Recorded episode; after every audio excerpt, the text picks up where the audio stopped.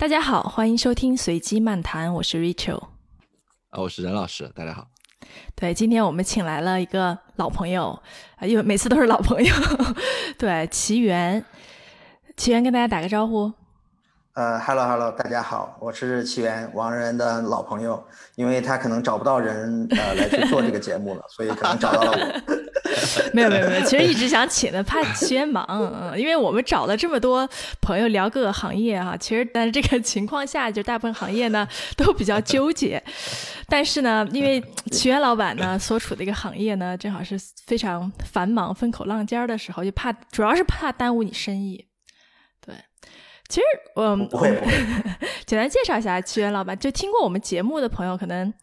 我在有一次讲我短视频创作者经历的那期里面讲到过一个有钱的 MCN 朋友，就是 奇缘。对，奇缘现在在做一个 MCN，是一直是呃抖音上面排名前十的，呃，做的非常厉害，叫看看世界。所以今天好不容易请到奇缘来跟大家讲一讲这个。MCN 直播卖货啊，这些比较流行的事情，我们也学习一下。OK，嗯，好的，好的，很很开心。那个，所以王然是我们的，是我们的这个这个用户大人啊，是我们的创作者，创作者。所以这个，对对对对，你是老板。所以请大家先关注一下他的抖音。对，嗯。所以，哎，其实我认识奇缘有十年了，对，真的是有十年了。一下子就暴露年龄了，我零零后，不认识你十年前，你就天天在你们这个零零后的圈子里面装嫩。对对，我觉得一个就特别呃显著的一点就是现在的创作者都很年轻，嗯，对，嗯，就他们从呃很很早开始就接触拍短视频，呃，就包含抖音最早的时候，其实是一批做呃运镜啊，做音乐卡点，啊，它其实是这样起来。所以它它其实，在每一个阶段都是很年轻的用户，包含我们现在做呃 vlog 的母婴呃亲子类啊，也就是你你你你所在的这个品类，其实我们主打品类是吗？就你现在是有品类的，对对对，就是就是亲子品类，就你会发现它仍然是一批很年轻的父母，就新新新的父母啊，他是九九零后九五后的父母，所以虽然他们可能。也也是这个这个这个这个，嗯，可能在现在年龄上，呃，可能不是一个特别年轻，但是他从做父母而言，他仍然是非常年轻的。所以我觉得抖音它，呃，就是或者说短视频，它首先一个特点，它其实是，呃，获得了呃呃最新的一代用户，呃，把短视频作为一种交流语言，呃，或者是一个创作语言，呃的这样的一个红利吧，啊，所以所以所以它会。获得巨大的这个流量和这样的一个用用户用户的习惯。嗯，我认识奇缘其实一直在创业，对吧？你刚才也说，其实从抖音一开始做的时候，你就跟着，呃，其实是跟着抖音一起成长，对吧？你可以说一说是怎么开始接触到这一块的吗？对，因为因为你你一呃，你也不太了解我具体的每一个失败的项目了，对吧？我了解的，我都有这个。你了解的应该都是比较成功的。然后呃，然后我对我我一直其实，在创业，包含呃，我我应该是最早在创新工厂的这个呃，应该算是我呃正儿八经的第一个创业项目，就是王然当时呃这个这个帮我做的 BP，然后 BP 都不会写，然后王然王然给我写的 BP，我觉得特别好，现在拿出来用，估计还能融到钱。对，然后。呃，然后我们其实是在大概四年前啊，四年前决定去做，呃，跟短视频相关的事情，因为，因为那个时候呢，我们其实经历了微博，我们经历就我们一直以社交媒体为一个呃中心，然后再去扩业务，呃，在在在十年前跟王仁认识的时候，我们在 base 在微博，呃，然后后来基于社交媒体的变迁，我们就不断在发展。呃，然后我们在四年前决定做视频呢，是因为我们觉得有三个，呃点吧。第一个是我们觉得，呃，这个这个，呃呃，就是用户对内容的这个，呃，一个一个一个获知，其实在在进入一个消费升级的时代，就是呃，大家会去获得更新鲜、更刺激的内容啊。当然，其实当时我们还不知道是短视频，因为当时大批量的人还在阅读微博或者是阅读这个呃微信的图文，呃，所以我们我们觉得就是说，因为所有的这个流量都进入了一个瓶颈期嘛，所以呢就会觉得说，哎，好像这个时候形势是呃会会需要变化的，这是第一点。第二点呢，我们觉得嗯平台开始老化啊，就是说当时觉得微博啊，包含微信啊。啊，就是就是平台开始老，我们觉得是应该是有新的平台，呃，出来啊，包含能够分发啊这种内容的自媒体号也越来越多啊，越来越多。所以，所以这是我们呃，我们觉得就是说，呃呃，一个一个主要的形式。所以，然后我们去猜测说，那么图呃文字图文，然后到视频，这可能是下一步。呃，那么我们去看平台的时候，我们觉得可能呃这个这个呃基于。关注关系的平台，嗯，那我们再去看说还有基于推荐关系平台，就像头条这样，或者说啊反搜索的这种平台，所以它其实有很多大势的这样的一个一个一个一个呃交叉啊，使使得我们当时开始进入这个行业，呃，然后我们其实最早选择的是直播，对，就是在我们最早最早做这个呃项目的时候，我们一一上来就选择直播，因为直播是呃最。嗯，呃，信息交流最丰富的，然后呢，呃，这个也是一个最冲击力呃最强的，呃，所以我们在很早很早，零五年啊，应该那个时候有一个直播平台叫映客也当时也是呃一度 就是一度非常非常的火爆啊，然后我们基于映客呢再去做嗯直播内容啊，就比如说音呃，我们把直播啊把它放在音乐直啊音乐现场，把它放在。健身，把它放在算命，把它放在这个这个这个很多的这个呃一个内容上，啊，就我们我们认为可能所有的电视节目或者说内容呃视频都可以用直播再做一遍，嗯，对，然后所以所以所以就进入了这个行业，然后之后呢，这个其实也非常坎坷，四年前开始做直播。啊，对对对对对对，其实是四年前，就所以所以非常非常早的时间，然后。呃，我们就我们我们其实当时做就没有人看，其实就是你会发现，就大部分人看的还是这种很接地气的唱歌跳舞，这个这个。对唱歌跳舞或者这种东北主播，那个时候叫喊麦，呃，对，所以所以所以其实我们我们的切入点其实非常困难的，我们当时公司就四个人，呃，对，因为因为上一个公司刚刚刚刚那个。这个解散，所以这个 没有没有没有，这个这个我们我们其实是呃就是呃最后就是没有没有继续把那个做下去，就卖掉了。然后呢，我们但是我们就进入了一个新行业，我们就四个人，然后又又搞不懂直播，搞不懂视频，所以一直在摸索这个东西怎么做。在选择的时候，我们并不知道呃，抖音其实会成为现在的抖音，嗯，所以我们做的一件很简单的事情就是我们做的内容。我们会分发到能够，呃，点击上传的所有平台，所以，所以我们可能一下子能分啊，可以分发四五十个，呃，这样的这个各种的视频号，啊，各种的内容号，对，然后我们就会发现，在抖音上，嗯，它的评论，它的整个数据的反馈，是最特别的啊，就是它会有这个。一一一些一些波澜，在大部分的平台上其实没有什么效果，对，所以我们很很我们我们觉得就是说比较比较兴奋的看到了这些评论，然后就顺着这些呃用户的互动啊数据啊，呃开始自然的把更多的精力转移到这个过呃这个里面，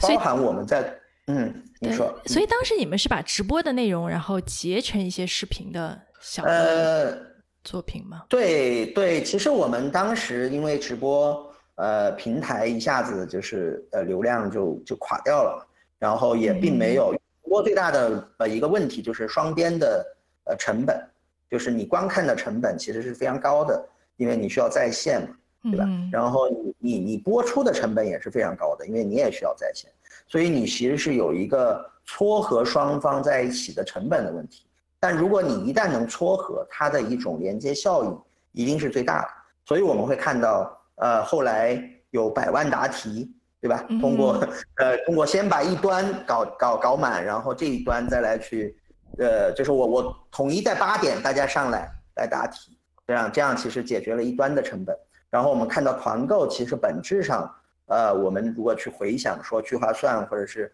再往前餐厅团购啊，都是每天一个团购，对吧？啊，开团也是解决了一个，就通过这种团购反向的把人聚合，然后再放在直播里面，它的化学反应就会很大。所以，所以当时我们其实是呃，就是就是呃，我们呃，我们选择了短视频，是因为短视频的呃传播的这个成本呃其实是相对比较低的。啊，就是你每传播一个用户，其实你甚至是在递减的，所以，呃，所以我们呢就把我们短视频做的，呃，我们把我们直播做的一些内容，其实我们当时核心的逻辑是做视频，呃，倒不一定非要是短视频还是还是直播，呃，因为因为现在来看，其实他们是一家的，对，所以所以所以那个，呃，所以我们就把很多的内容呢，呃，我们剪成短视频。呃，然后放在了这个这个抖音，放在了呃更多的这个平台上，对，只是这里面比较特别的就是说，我们当时会发现抖音会有它自己的模板啊，它会有自己的格式，也就是当时的这个十五秒，因为最开始抖音是没有长视频的，只有十五秒时间，最多最多呃只能拍十五秒，所以我们呃我们逐步的我们就开始专门给抖音拍，呃，因为因为话说回来就是当时呃我们在做这件事儿的时候。呃，包含我在朋友圈那个时候，我朋友圈很活跃，因为因为没有人看嘛，所以我需要活跃。然后然后然后就说啊，我们在抖音呃发这个大家来看，然后呃一度很多人都都很不看好，都觉得呃这个这个你怎么在一个这么小众、这么娱乐、这么音乐的一个平台去做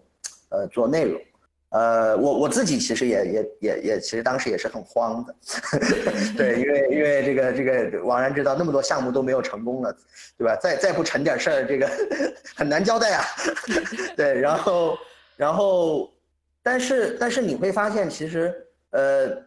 就是因为不断的迭代，在这个过程中，我们我们我们其实是被呃这个抖音的发展给拽进去。就是我们每发一个内容，它就火一下；每发一个内容就火一下。然后我们每每开一个新的号，每就火就火。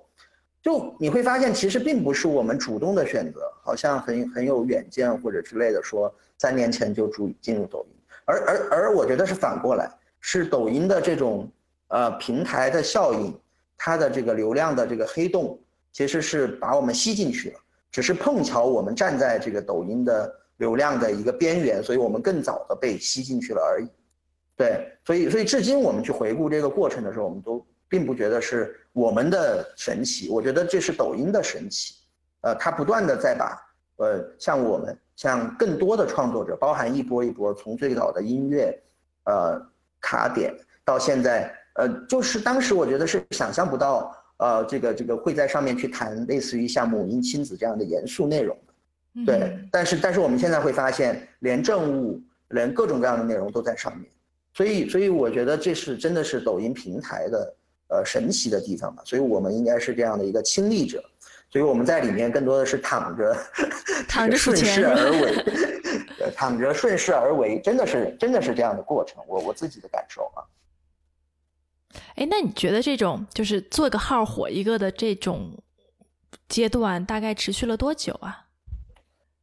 呃，我我我我自己觉得，呃，我自己觉得仍然在一个非常非常早期，因为我们其实自己经历了一个，包含我们从微博时代，呃，在更早论坛，在更早个人主页，呃，微博时代之后是微信到短视频，我觉得养号这个事情，呃，呃，我觉得怎么怎么类比呢？我觉得在我心目中，呃，不亚于。就是比特币，对，对对，就是它其实是有一点这样的呃一个一个效应的，呃，就是因为我觉得巨大的这个这个呃内容的创作空间，就是我们现在来看，就中国所有的文化内容，呃，或者说不要说某一类内容，所有的内容其实都可以再做一遍，啊，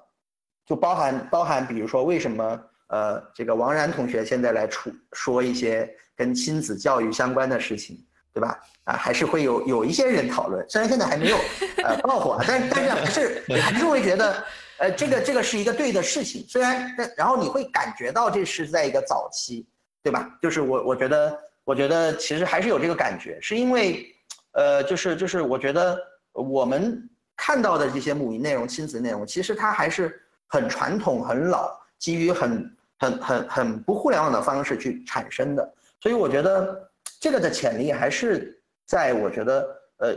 基于内容形式的呃诞生之后，所有内容都可以再做一遍的这个机会。呃，所以我们会看到，包含很多人哈，就是会问我一个问题，说，你看抖音、快手现在多 low 啊，是吧？就是这个这个刷的这个内容啊什么的。但是如果我们去回想十年、二十年前的呃电视台，对吧？我们也会看到很多很赤裸裸的电视购物，很粗制滥造的节目，对，其实是一个样子。所以它它会更非常快速的发展，非常快速的更新，包含我们现在看到很多做剧的。做短片儿的，我们从比如说在美国，我们有丘比是吧？这个这个这个最近很火的一个创业项目，对，我们也在研究。然后在在在中国有一大批号是呃原来做网剧的人降维来去做短视频，啊，做做十分钟短。所以所以我觉得其实我们正处于一个高速换代，基于短视频内容，基于这个这个这个这个不同的创作者高速换代的这样的一个一个过程中。所以我自己觉得。呃，任何时候进入抖音都不晚啊！而且现在有可能是比原来更好的时候，因为现在有像类似于像看看世界这样啊好的 M 三，它可以帮助创作者。呃，虽然还是很痛苦，但是没有那么痛苦。呃，至少有一些工具、方法论和团队在支持他去往着这个呃养号这个方方向走。所以，所以我觉得我是呼吁大家尽快上车。呃，这个向向向向向王王然同学学习，对，然后说不定你们做了一下子就超过王然的粉丝了。是，我觉得很有可能。嗯，我们录上一期短视频的时候，我大概是两千多，然后现在三千多，粉丝增长了百分之五十。对，不，但是但是我。对，在我心目中，我觉得王然是一个百万粉丝的这样一个。不，曲源曲源刚才说的非常是有感受，就是做那个内容创作还是挺痛苦的一件事情。如果不是有看看世界这样的 MC 在后面支持，我觉得我都放弃好几 好几回了，真的是。行行行，那个回头我再我再补付一下广告费。没有没有没有，任老师有什么要问的吗？嗯，就我听起来还觉得蛮有意思的。就起源说好像那种躺赢的感觉，但我我我感觉非常重要的事情也是起源可能第一步做做了一件很有意思的事，就是他他同时其实是在往很多的这个平台里边上传，对，这样子他可能是把触角就真的是伸到很多地方。那好的方向是说，这任何一个平台火起来，可能都能把你吸进去。是的，对，就这这个脚脚踩很多条船的这个感觉，这个还还还还还还挺成功的。因为我也认识一些朋友做内容，其实也做了好几年了，呃呃，做的其实还行，还挺认真的。但是他们就是守着一个单一的一个平台，这样子。感觉就其实其实蛮亏的啊，就像你说的，对，嗯，其实其实蛮亏的。另外，我我特别同意你说的一点，就是呃，一定程度上来讲，中国所有的内容可能都应该被重新做一遍。因为你一说这个时候的，我我仔细就开始想说，我们现在还有像呃百度百科呀、什么文库呀，然后还有好多年以前录的什么呃教育类的视频啊那些，呃。再让我回去看那东西的时候，确实就觉得还有真的是有好大好大的这个提升的空间。不管是从什么样的方式，呃，就像你说的，可能最早像抖音这样的平台里边，它更多是一些不太严肃的东西，因为不太严肃的东西是门槛最低的，最容易导入进去的嘛。但是它其实慢慢也在往更严肃的这个主题，包括像政务这样想起来特别硬核的主题上面去去靠。呃，那么。那些我们前面说到的，像教育啊，像这些类型的东西，其实确实是，呃，直观上来讲，真的是全都可以被这个呃重，嗯，这个重构一遍的啊。所以，呃，说的我都有点想上车的感觉。我都鼓动过很多遍了，对。但任老师一直是在看我的结果，这我至始至终也没火，所以任老师还在观望。任老师，我们来来商量一下，你要做哪方面的号？对，就。一上来讲，第一件特别重要的事就是能做个不脸不露脸的号吗？可以的，对吧？可以，当然，当然，我觉得这个这个露脸不露脸都都都是 OK 的。其实背后慢慢的，其实是背后的这个这个这个内容本身嘛，就包含我们现在在看的一些赛道，比如说虚拟偶像啊，就是我觉得也是一个非常重要的一个赛道，就是未来其实呃会会有一些呃，就是我们可能会呃，就它它会更满足我们呃各种呃需要的呃这样的一个形象出现，来去给我们传传传达相应的内容，但是可能你背后更多的是内容创作啊，是是是素材，是策划，对，所以所以我觉得内容其实整个过程非常的长。但是在现在的抖音，它之所以难，是把出镜、呃编辑、把制作、把所有的都放在一个人身上。但这也是它的比较奇妙之处，就因为放在一个人身上，所以我们会看到很多很厉害的创作者，他其实会高速成长。呃，对他，他通过这个分工的整合，他会会高速成长。但我们又会看到一个趋势是说，随着这样的对，随着随着一个就合久必分，分久必合嘛。当高度整合之后，你就会遇到瓶颈。对，比如说我们现在千万粉丝的创作者，他就会遇到瓶颈，呃，他他在制作上，他比如说制作他他他想要特效，对吧？他他在创作上，他希望有有团队专呃专专注的去一直帮他创作，所以他又会呃有这样的一个分工的一个一个一个逻辑。所以我觉得，呃，就是就是露脸露露露脸只是一个呃一个形式，就比如说最开始王然的呃内容是呃这个呃艾玛和伊森露脸。对吧？后来王然忍不住了，说：“ 我让你们火，还不如让我火。”对，所以所以这个他开始露脸。主要是他们老不火，然后我就自己试一试。对对对，呃，就就所以所以我觉得其实这这个只是一个呃一个一个形式了。对对，所以我们我觉得我们现在其实是面临一个很好的机会，大家可以呃选择自己更好的一种内容形式去去做。我一直觉得短视频有点像什么呢？有点像古代的诗词，啊，就是原来其实是大家不流行诗的嘛，对吧？五言绝句、七言绝句，然后这个在这个发展的过程中，突然一下，哎，呃，这个呃，作作诗就变成一件很有意思的事情。包再包含再往前，这个文艺文艺复兴时代的时候，对吧？就是就是大家去画画，对吧？其实也是一帮人很闲，然后有了宗教信仰之后。要去要去通过某种艺术形式去表达，所以就开始画画。其实最开始的画都是画神神的嘛，其实没有画人的，对吗？没有画人间的。所以其实大家从一个感兴趣的开始表演，然后后面画画画油画这件事情成为了一种呃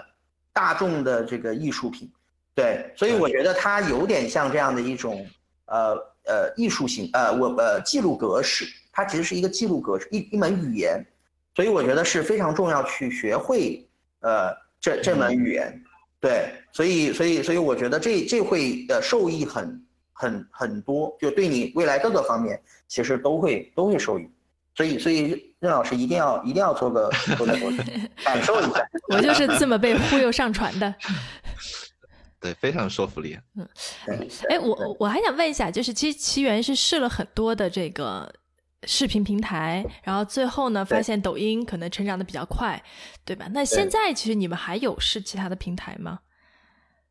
呃，我我们自己其实是一家从我们叫抖音原生 MCN 嘛，就是所以我们自己其实是很专注在抖音上去去去去发展的。我们自己在现在这个阶段，还是认为抖音满足呃我们的需求。呃，然后我们在这个平台呢，我们我们的工具、我们的体系、我们的团队，其实还没有做的呃那么的好，对，所以所以我们我们自己现在其实是反而这个是我们的一个减法啊，就是我觉得呃就是就是在做减法，嗯，但是但是我觉得呃呃其他的视频平台，呃更多的视频平台，快手啊、B 站啊，啊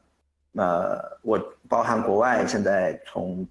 呃，丘呃丘比到呃那个 Disney Plus，对我觉得都其实会发发生一个，包含 TikTok 也是很火。就是我觉得，嗯，就是我们去看短视频，如果是类似于像油画或者诗词这样一个呃格式性的呃内容升级的话，那么我我我们自己觉得这个平台的空间，我多元化多多元性还是会非常非常多的。也就是说，我们觉得会有更多的抖音出现，嗯啊，那我们也也在 B 站啊，或者是在快手上去看到你们，呃，对，所以，所以我我们自自己是怎么看的，所以我我们现在的主要核心是要帮抖音能够留住创作者，你们跟这个抖音会有什么战略合作啊，或者是进入它的这这这些东西？所以在这个问题上，你必须站队，有有这种问题吗？啊，没有没有没有，抖音其实已经呃，他已经怎么说呢？呃，他已经大到呃，不是特别关心，不是特别关心这个这个这个这个问题了。对，呃，所以所以我们是跟他有合作的，呃，我们是他的叫做，其实 M 三只是一个原来 YouTube 时代的一个概念，对吧？最早 Maker Studio 呃这样的一个概念，呃，在最早其实是帮助 YouTube。呃，这个 YouTuber 去接广告的啊，这个嗯，或者是解决他们音乐版权的问题啊。这个 Make Studio 做的一件事儿就是说，你加入了这个体系，你就可以有一个音乐库可以用啊。但但后来 YouTube 自己解决了这个问题，所以这个这个这个这个嗯，所以所以当时其实这个在国外现在已经我我的印象中应该是没有了。对，呃，这个至少我这个我们是找不到这个参照物的。对，所以所以我。这个概念其实只是昙花一现，在在 YouTube 时代，嗯，但是在中国好像这个概念就被承接下来，MCN 变成了一个名词，然后不断的在被定义，对，所以我们在在抖音，比如说我们跟抖音签的合同叫做呃这个呃抖音达人供应商啊，这样 其实是我们是一个我们是一个呃一个 vendor 啊，我们是一个经纪人公司，对，我们是一个一个提供人的这样的一个 vendor 的这样的一个体系。对，所以我们其实就是摆摆正心态。我们其实也，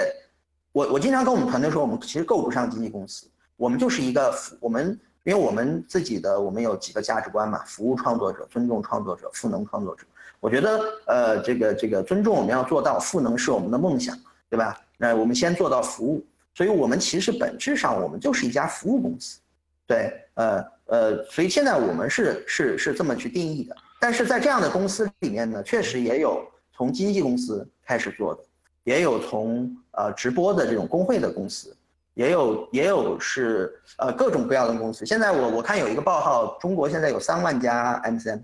对对，包含每个广电现在都都都有都有 MCN，对，所以这个这个是个人就要签人，所以这个事儿也也也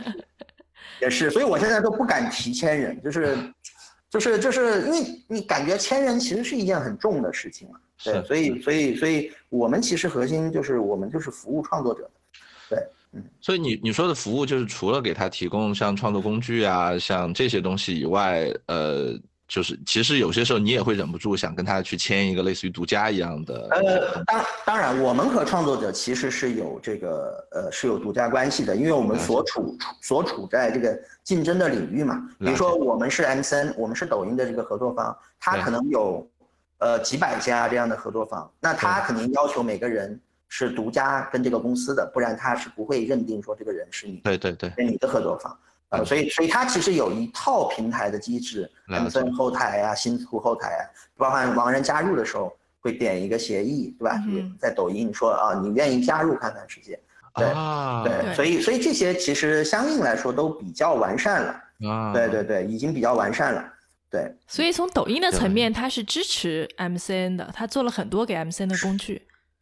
呃，对的，呃，我觉得从抖音层层面是支持的，它有后台，它有数据的支持，但是基本上也是提供在一个一个框架范围内，呃，并没有大家想象的，比如说流量，呃，或者是比如说很多很实际的这种，其实是没有的，因为我觉得也好，也是对的，因为毕竟平台这么大了，它不应该有任何的扶持倾向性。呃，连抖音自己官方想推的东西可能都推不起来。那抖音这这是我觉得它走到今天，就是因为它很公平，它任何人，呃，就是都不能够左右这个推荐引擎的这个啊算法，对，即使这个算法是错的，对，所以所以所以，但你也不知道它是错的呀，对对。目前目前来看，算法是对的，对，所以所以因为它用户还在涨嘛，所以所以我觉得。我觉得我们和抖音其实就还是在一个比较，呃，在有某一种呃合作框架下，其实是在做很公平的竞争。就包含我觉得，其实你不签 MCN，你就自己进入抖音去去发，其实在初期也没有太大的区别。嗯哼，对，其实是没有太大的区别的。嗯，了解。嗯，哎，我问一下，明确一下，就是短视频到底是怎么定义的？就是多少时间以内算短视频？呃，我我我我我觉得在抖音的这个短视频的这个呃长度上，现在可能它会从原来的十五秒啊到可能大概在四十秒左右。嗯，对，呃，因为因为我们会发现长视频可能大概一分钟啊，这是六十秒。限于抖音这个平台的，对吧？那比如说，对 B 站呢？你觉得 B 站还是一个短视频？B 站会会会会长很多，对，会长很多。我们会发现说，B 站的视频可能会在啊十分钟，甚至二十分钟，甚至二十分钟以上。呃，这可能是因为 B 站视频播放的这种场景和这样的一个用户习惯不一样，因为它还是沿用着说，我要看一个视频，我找到了王然。然后我找到了艾玛和伊森，我要去看这个视频，然后播放，所以这是一个呃基于播放按钮的嘛。但抖音是基于推荐的，所以它需要你快速去判断说这个视频到底是不是你想看的。所以大部分的视频其实是被筛筛筛下去了的，对吧？你真正留下来的人其实是看完了的。嗯那那但是我们会发现一个很很有意思的就是长度这个事情，首先我觉得非常非常有意思啊，就是呃。然后你你会去发现，其实有一件事情很有意思，就是包含像爱奇艺啊、腾讯啊这样的平台，你会发现他们开始去做类似于快进，嗯，对吧？就我们我们其实看很多剧的时候，现在都是在倍速，所以如果你看一下倍速的剧，你就会发现，其实整部剧虽然是三十分钟，但是你如果两倍速，可能就已经变成十五分钟了。所以，所以我们还是在总的趋势，我们还是觉得在变短。然后用户在去接受一个视频的时候，他的这个能承载的量，就包含我我我我我妈妈，我我我我我的父，就是我我父母，他们现在刷短视频都非常的溜，就感觉，就这种形式他们已经非常的非常的接受了。就是这个我我有些时候刷的真有点，我就会觉得啊，我这有点闷，因为刷的太多，因为我因为工作的原因，但他们就会觉得。当把这个当成一个消遣的时候，他们一下子可以刷一个小时、两个小时，所以你会发现一件很很有意思的事情，就是说，他们其实去看视频，原来他们看电视的时候也是一个小时，对吧？他他每天看一个小时的电视连续剧，他其实刷抖音也是一个小时，但是你会发现他这个抖音的一个小时能刷的视频的量会非常的大，嗯，会非常的惊人。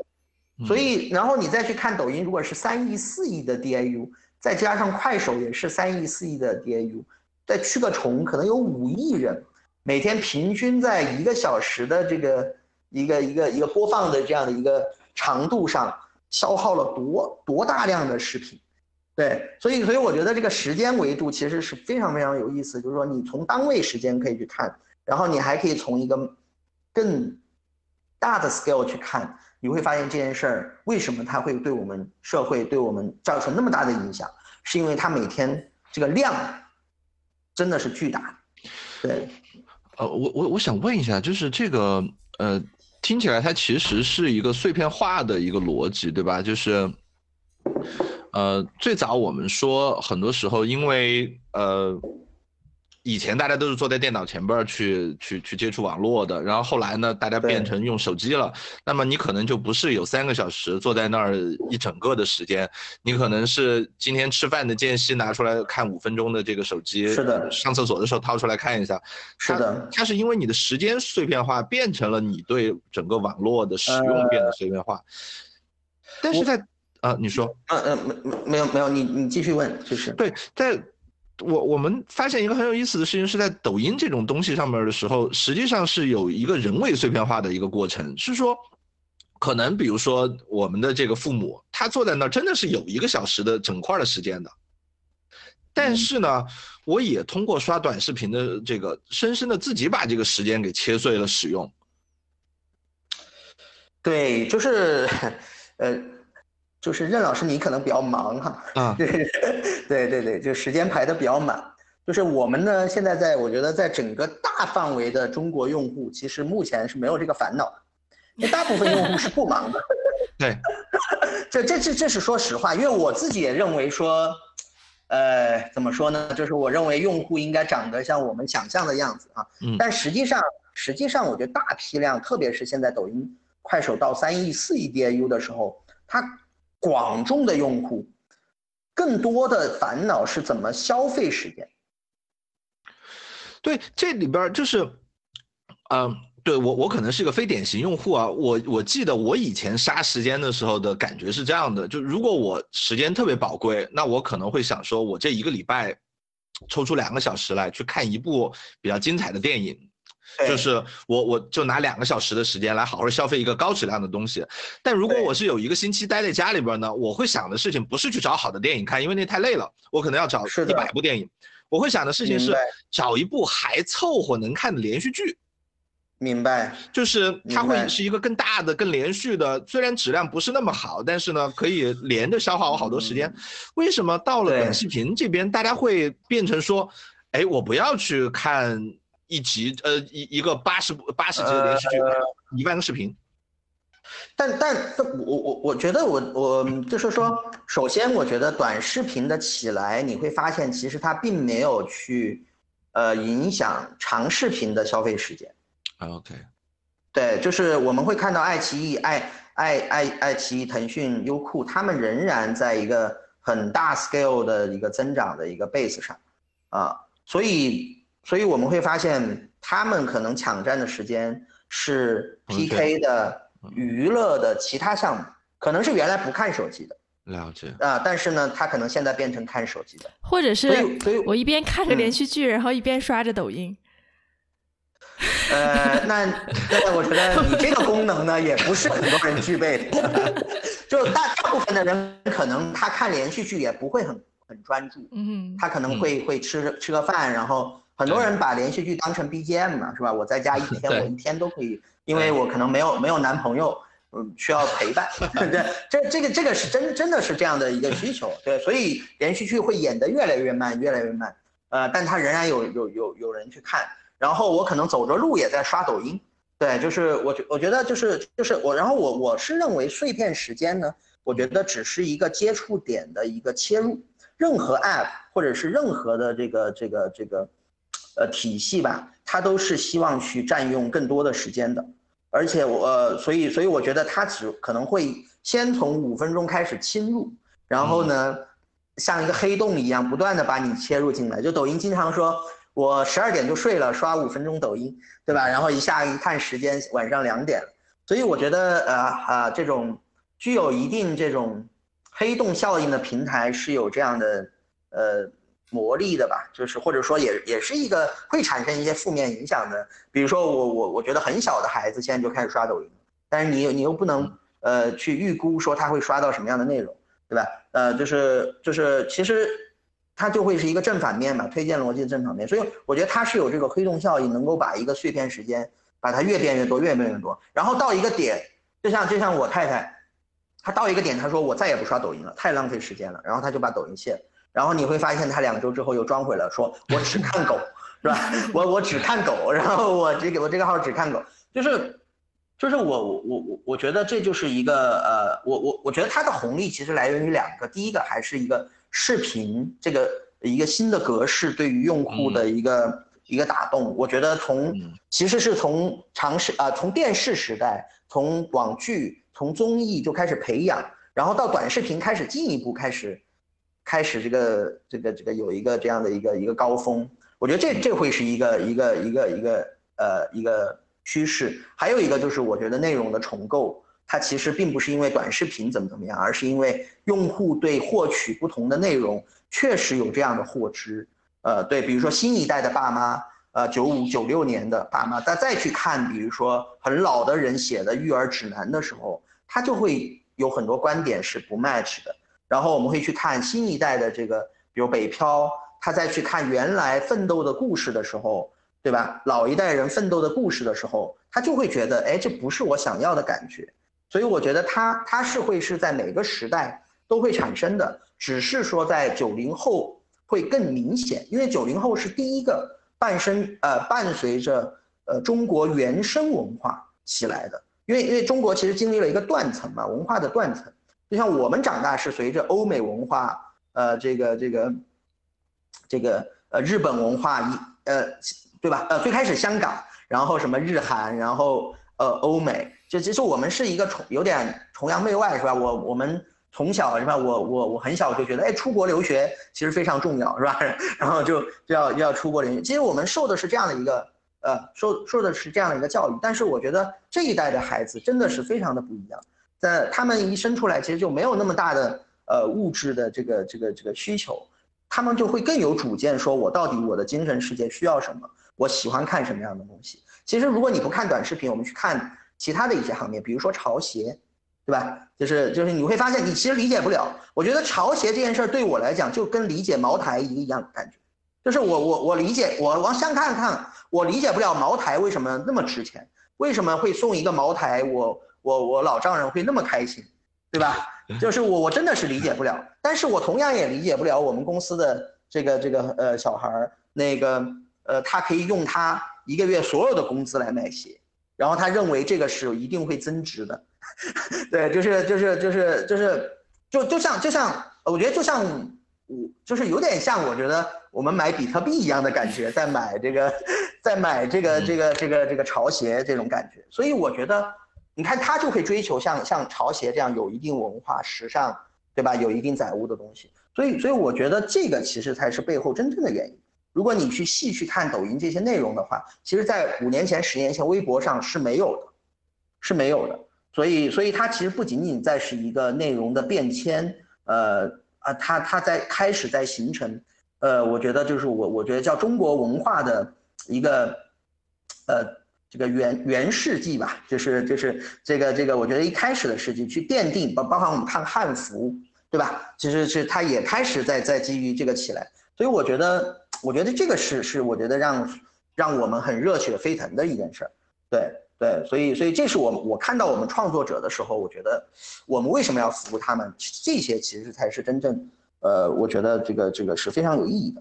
B 站这边你怎么看？对，其实我也挺想知道的。到美国之后用 YouTube 用的很多嘛，我真的是觉得说有了视频的这个媒体形式以后，很多事情，就比如说你搜任何 How to，对吧？就怎么修你们家的烘干机，对吧？这上面什么都有，然后。视频做的超级好，而且看上去有一些很简单的视频，它能够赚挺多钱的。就是你，你看它的那个播放量，对吧？你大概感觉一下，它好像能赚挺多钱。而且如果如果到了 How to 的时代，你会发现，你制作一个好的内容结构，是吧？这个这个视频可能五年前的视频能播五年，是吧？是，就是这个这个这个是我们期期待的一个阶段，但是就出现了抖音这样不断淘汰的，这个是没想到的。嗯。所以我觉得，就很多人会说，哪谁会是中国的 YouTube，对吧？然后很多人会觉得 B 站可能最像。呃，我我我其实这个发言权其实不是不是很高，因为我自己呃这个这个不是 B 站的这个典型用户，对。但是我知道很多的呃年轻一代的某一个人群，就包含我们很多的创作者，其实是我们在 B 站上。呃，挖来的啊，这个这个好像暴露了我们的这个呃方方式，对，就是就是，嗯，我觉得我觉得就是说，呃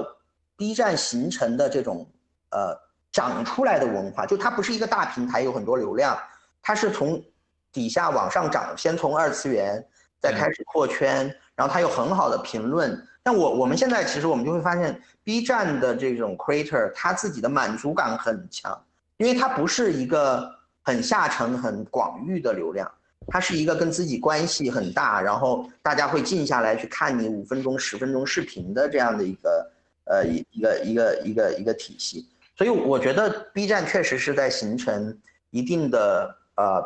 视频的平台的这种需要具备的要素，呃，这种重复的播放、这种粘性、氛围、对创作者的迭代，我觉得它它都具备，对。所以，所以我觉得，呃，就是 B 站、快手加抖音，呃，包含加我们看到，呃，微信也在做视频，呃，我我我觉得会会会进入一个快速，呃，视频平台又在一个呃一个一个扩展的时候，我觉得，呃，至少你从 B 站的用户数来看，你还呃就是远远没有到一个呃，我觉得特别高速，呃，特别快速成长的阶段吧。呃，B 站给我的感觉会有一点怪，就是我们前面说好多的这一类的呃内容的平台，它其实最早都是从一个特定群体去开始做的。我记得最早的时候，MySpace 好像也是音乐圈的一个是的 blog 的一个平台。对啊，但是呃，有很多呢这种呢，它就变成一个呃泛行业的了，它。特别包容，他就接接接纳所有人进来，然后呢，原先的这个小圈子呢，很快就被冲散掉，被重构掉了。他甚至有些时候会故意打破原来的这个小圈子，他不希望有一波所谓原生的土著人对外边的这这个外来的新用户有一个比较敌视的感觉。对，B 站我个人使用的感觉是，它好像还是会更呃更更去维护他那个小圈子，比如说我。前一段时间试着在 B B 站上发这个弹幕的时候，我突然意识到，呃，B 站现在还是要考试的。对，呃，它有一个特别诡异的一个一百道题的考试。对，呃，会问你很多二次元的这个问题，需要达到六十分。呃，我发现说，以我一个偶尔看一看动画片、看一看漫画的一个人，我可能也就勉强到六十多分。就但但是它有有很多送分题啊，所以我我的我的感觉是好像，嗯。他有点故意的去这个，所以从这个角度上来讲，他给我的感觉和 YouTube 给我的感觉还不太一样。因为 YouTube 我我我我我我用它的时候已经完全把它工具化了，就是也会有一些专业的问题，但是绝大多数的 How to 啊这些乱七八糟的任何事情都可以出现在这个上边。所以中国有没有可能呃或者会不会在未来的一个什么时候出现一个像 YouTube 这样的网站？因为呃。那个抖音和快手呢，实际上也跟 YouTube 不太一样，他们是做短视频的，其实不是特别适合你看一个时间比较长的一个 How to 或者听一节网课的这个这个感觉。对，中国中国会出现这么一个 YouTube 的一个应用。我我我我自己就是要个人，我感觉其实会大概率跳过 YouTube。对，就是或者说或者说，如果国外 TikTok 能发展的更好一些。就是说，他可能也会去去去占用 YouTube 的一些时间。可能我觉得，我觉得一个一个一个走向可能会是在抖音和快手，或者是在 B 站上，他们会呃会涨得更快。就是说，比如说抖音可能会有抖音精选，对吧？因为抖音也在能现在能看到十五分钟的视频。对，嗯，所以所以我是觉得它会在移动时代不一定会出现类似于像 YouTube 的这样的一个。因为因为 YouTube 还是挺特别的，因为因为 YouTube 还包含很大的音乐流量和视频流量，对吧？那在这两个流量上，其实中国有，呃，中国分别有腾讯、网易的这个音，呃，就音乐，对吧？它其实是没有在视频网站上的，因为版权是完全是。但但我们会发现，国外听歌很多人都开着 YouTube 在听，嗯，然后你会发现，呃，剧这件事儿，或者是这种长视频这种事儿，也是啊，也是我觉得。呃，腾腾讯、爱奇艺这些，然后呢，你又会发现很多网课啊，或者这些又被类似于微信的，比如说像小鹅通这样的系统分流，对，就它一上来它就是移动的，它过了呃过了一个要打开一个浏览器输入网址的这样的一个一个阶段，所以所以视频的大入口好像就变得非常的非常的关键，对，所以所以你是能想象得到，包含。包含你呃你你你看我太太现在做饭很多视频都是照着抖音的饭去做的，对，然后然后包含呃就我曾经有一个创业公司是帮助你发现精选的呃吃喝玩乐呃精选的大众点评，然后你会发现现在很多餐厅都是在抖音上去呃拍视频，呃然后大家就是刷着一个视频就收藏了然后就去，所以。我我我觉得我觉得会大概率跳过，啊，不会出现像 YouTube 这样特别工具化、特别泛、特别视频平台的呃这种这种效应。但是我觉得会出现，因为观看不同需求的视频的场景而发生的不同 App。因为抖音本身还是一个你打开你并不知道，就是你还是一个我有五分钟时间我不知道干啥的时候。对。但是 B 站你可能会哦，我要吃一个早餐，我要学习，我希望有一个那个博主陪伴我，或者是我要去看那个人的更新，呃，我觉得仍然，呃，我觉得会会会出现不同入口级的，呃，视频的，呃调不同调性或者是不同呃使用场景的视频入口。对，就是针对不同小圈子的类 B 站的视频的入，口。或或者我们一说我要看练习呃看那个呃那个那个那个那个创造营，我就会打开腾讯视频。我要看哪个综艺，我就会打开什么。我我觉得呃 IP 会越来越成为一个呃有可能会成为一个入口。对，就是就是未来如果发展的更快，如果谁能锁定更多优质的 IP，呃，它可能会会会会形成。所以我觉得 B 站在做的，可能它表面上是在设定用户门槛，可能更重要的是它希望去保持对创对创作者的这种呃感受，呃，他不希望他的社区文化被破坏，因为如果被破坏之后。他的创作者就他他的 UP 主，包含他很重视 Top 一百 UP 主，他的 UP 主的维护，就不会再去用心的创造独特的内容，啊，所以所以我们如果去看国外的竞争，呃，你去看这个呃这个呃迪士尼和包含丘比，呃，那么包含 Netflix 对吧？就是它其实都是 IP 聚合的概念。呃，所以，所以我我觉得短视频，呃，会在某一个点，因为因为一个我们人对储存 IP 的这个，呃，空间是有限的嘛，就像我们曾经对储存 App 的空间是是有限的，对吧？当当时当时有一个很厉害的创业团队，呃，做了一个呃叫做课程格子的 App。对吧？啊，就 只有那大学生就只记住了这个 app，他就不会去用其他的 app 了，对吧？就是就是是一个道理。那其他人再去做就就有限了。所以我觉得对于 IP 也是这样，就是，所以我觉得现在在快速满足的阶段，但会会到一个阶段是说我们需要去抢，啊，所以这些 IP 的聚合会产生新的，呃，新的视频的品牌。我觉得我觉得就就像现在的呃优酷、腾讯、爱奇艺。其实你你会发现，你觉得这么简单、这么同质化的一个一个 一个一个技术，为什么会有三家，对吧？这个超过十这个这个十亿美金的公司再去搞，就这个这个其实是一件，呃，然后他们还不断的在变来变去，就是就是所以所以我觉得视频的入口这件事儿会非常非常的有意思，包含我们如果去看一些新的，就是比如说我们去看一些呃虚拟偶像的赛道的时候，你会发现。呃，可能未来某一些视频 IP 会会有不同的观看视频的体验，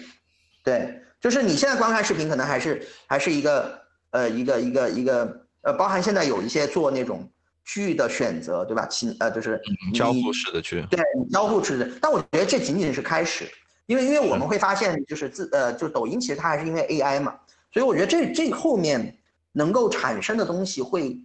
快速到我们会忘记 YouTube，对，了解。那个呃，你你刚才说啊，就是你你会觉得很多平台实际上都在把重要的精力放到内容这边，这是不是说，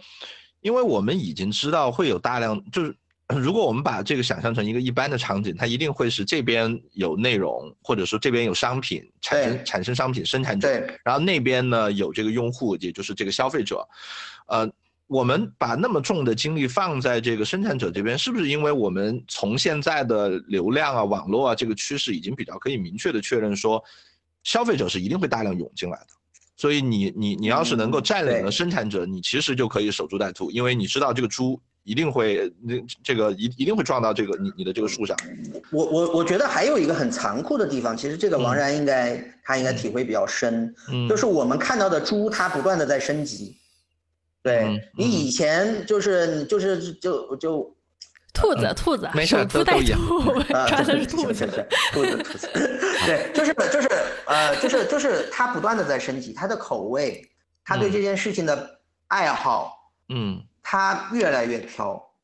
啊，就是我们我们如果去看网剧，呃，那么五年前十年前其实是，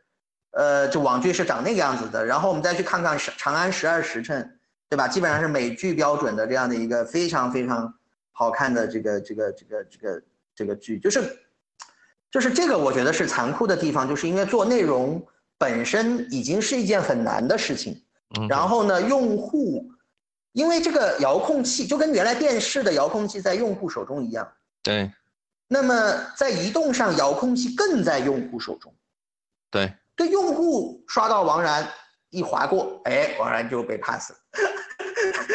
就是就是就是这个其实是一件我觉得倒逼的逻辑，所以我们会发现嗯我们为什么要守住内容创作者，是因为嗯我觉得这个世界上能做内容创作的人，嗯，就我现在接触我们这两百个创作者，他就不是人人都可以做内容创作的。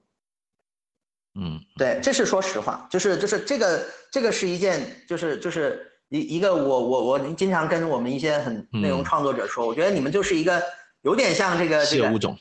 ，，Xman 这种感觉是吧？嗯你你嗯。可能不是那个特特异功能，但是你们是具备一定的创意，具备一定的这种这种 sense，这个其实是挺难的一件事，它也不是一件后天培养的。然后我觉得在各行各业中都存在这样的人，我们的目标就是怎么样把各行各业能做内容的人都拉到内容行业做内容，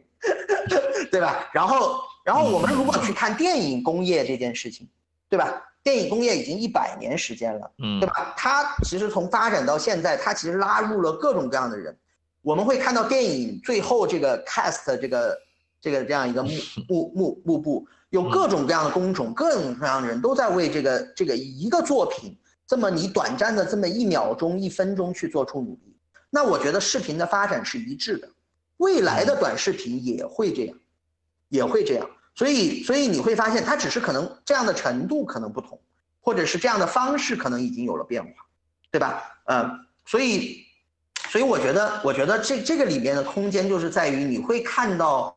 更多更有趣的、更好玩的内容，呃，在原生的产生，然后这些内容产生的难度本身就是非常非常高的。那昨天抖音热议火了一个，就是一个水手，就他是在船上一直、一直漂，然后昨天他就是因为呃这个钓鱼 钓海钓，嗯然后很多抖音的人在喷他，说你海钓怎么能怎么能吃海里这么多好看的鱼呢？他就火了，对，然后然后然后他就给大家讲说海钓的规矩是什么，然后潜水的规矩是什么，然后就再再去介绍，然后他就是其实他是我们非常想签的一人，我昨天还在跟我们负责签约的同事，我们那个签约的同事曾经跟他谈过半年，然后请他来公司，就他是一个非常极具个性，一天到晚就在呃海上漂着。你看这样的人，他的成本已经就这个内容制作成本已经不是你说投入，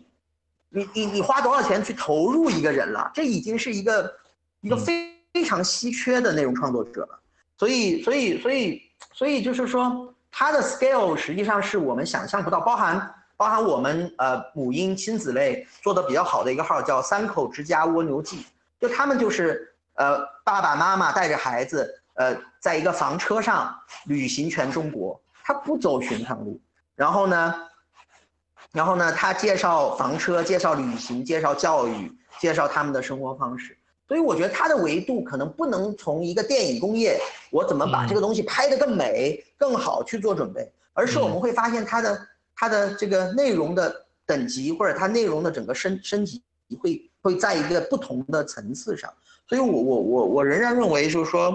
呃，你会你会发现这些会是一个呃，如如果你你静下去想的话，这些空间会非常非常的高，会会非常非常的大。对，然后包含我们在做的母婴这件事情，如果我们我们有我我那天跟他们说，我们现在有大概三十个呃年轻的父母啊、就九零后、九五后父母。那么如果我们能记录一百个、五百个父母，对吧？他都把他们这个这个孩子成长的经历做过来，可能现在他们认为是在做亲子，但他未来可能这这个这个记录会成为他们最美好的回忆，对吧？然后就我我觉得这件事情。就是就是就就我觉得已经就非常非常有价值，所以我我觉得就是说，未来的价值的呃走向啊、平台也好，入口也好，它最后的核心还是为了这些 IP 去服务的，对，所以我们现在呢，就是我们的宗旨就是我们先帮平台服务着这些创作者，对对对，所以所以大概是这样的一个我我觉得我们我们之所以这么兴奋。对，然后也也继续不赚钱去做这件事儿的一个原因吧。为什么不赚钱？来来来，我们 落实一下。那那 MCN 的盈利模式大概是什么样的？可以给大家介绍一下。就主要我们现在其实还是基于广告啊，基于广告，然后做做直播的，可能它它会基于直播的分成。对，呃，当然，我觉得这件事情还是一个呃，就是本身它是一个呃一个一个一个非常赚钱的事情。呃，但是我觉得这这可能更多的，比如说你如果去看直播的生成，它百分之五十是分分给基本上分给创作者的，然后剩下的可能平台 M 三在分，因为其实呃 M 三吃的这块肉其实是平台的供应商嘛，对，所以你其实本质上是吃的是平台，就是说你帮助平台做了他不愿意做的脏活累活，对，所以呢，其实你你本身你你是一个呃比较小的 margin。但是呢，因为可能在现在在一个红利的时代，所以呢，很多创作者可能在，呃，因为因为因为他们的价值就像比特币一样，你签他的时候是零嘛，就是就是他的他的成本是零嘛，然后他飞速的成长，所以这个它确实是一个 value 非常就是提升非常非常快的一个过程，所以它会产生一些呃，比如说我们有很多创作者签的时候，可能五千粉丝到一百万到两百万到五百万，然后又到一千万，它确实这个收入的呃这个这个成长。会非常的快，但是，呃，你要看的可能还是一个可持续性，对，因为因为你其实呃任何事情都有周期嘛，所以就是说你不能去满足于呃或者说不能停滞于单个创作者的这个呃他的一个瓶颈，它会涨也会跌嘛，就是它涨得快，跌得也快嘛，那这个逻辑其实也是一样的，它瓶颈也快嘛，所以我我觉得对于 M 三的考验其实都都差不多，我觉得就是。如何能够去 scale 这个模式？如何能够去提供一个稳定、可靠、可依赖的服务，并且把它呃提供给更多的人？嗯，这个我觉得是很多很多公司的挑战。那大部分的 M M 三公司可能它的生存和赚钱可能都依赖于头部的几个呃十几个创作者啊。我觉得这样的模式其实是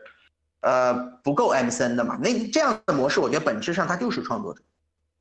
对，就本质上他他其实就是创作者，呃，他就是创作者，对，所以所以呃，我觉得不不是一个创作者服务网络，因为我们一直把自己定位于创作者网络嘛，所以我觉得我们更更多是希望通过连接，通过网络效应，把呃比如说呃台前幕后的人能不能连接，把呃就是流量能够能前置的给到创作者，让他更早的能够去。呃，起可能要做，他本来要做一百个视频，但是他做十个视频，哎，就能看到它它效果，他可以快速调整。对，所以，我我觉得这是我们其实在在去思考的事情。就为为此，我们也会在系统上啊，在整个结构上啊，在人员上去去投入很多。对，所以我们其实是在最大化的去把我们有的，呃，这个这个模式去投入出去。对对，所以所以 M 三它其实本质上。我觉得，如果是当成一个创作者做，那他就是一个创作者，你在做内容 IP，但那样的模式，他可能就是赌单个。我觉得可能模式会更对一些，就是他就是要做下一个千万粉丝，对对，下一个就是就是五千万粉丝。但我们的逻辑是我们更希望做成一个服务，呃，服务网络啊，能够有可依赖的服务呃，就是你需要文案，哎，有文案；你需要制作，有制作；你需要流量，有流量；你需要广告，有广告。那能够让你呢，能更专心的，嗯，把所有的时间都放在这个，这个这个内容身上。所以我觉得不同不同公司有不同打法，但是大致上我觉得，呃，还还还处在一个虽然有三万家 MCN，但是你会发现头部的，呃，头部的二十家公司其实并没有，呃，我觉得并没有正儿八经的，第一没有撬动资本的力量，对，呃，说明它的规模化是受质疑的，呃，第二也没有哪家公司。呃，